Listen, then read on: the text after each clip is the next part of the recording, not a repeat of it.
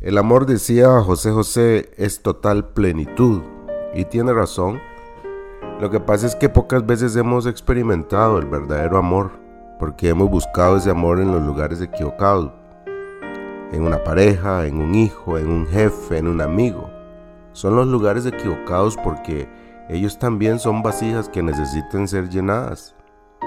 Por eso es que Pablo oró por los creyentes de Éfeso para que pudieran conocer ese amor en Efesios 3, 18 y 19.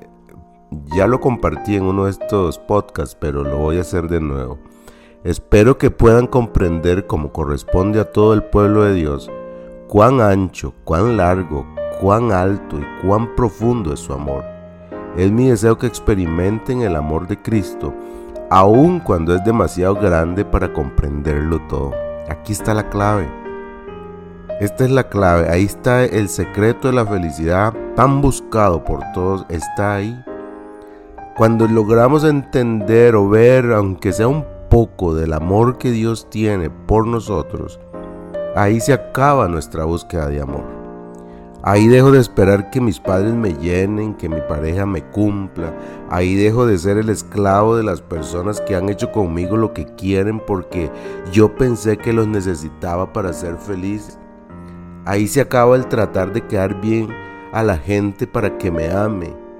Ahí se acaba mi estrés diario, que mucho de ese estrés es en la búsqueda de que la gente me ame, me admire, me aplauda, diga que yo soy bueno, que qué que, bien, que cómo estoy de bien yo.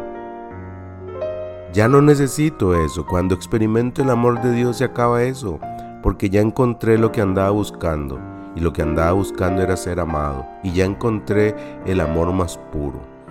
Y interesante porque la Biblia no define el amor, sino que lo describe. Escuche con atención cómo lo describe. 1 Corintios 13:4. El amor es paciente y bondadoso. El amor no es celoso ni fanfarrón, ni orgulloso, ni ofensivo. No exige que las cosas se hagan a su manera no se irrita ni lleva un registro de las ofensas recibidas. No se alegra de la injusticia, sino que se alegra cuando la verdad triunfa.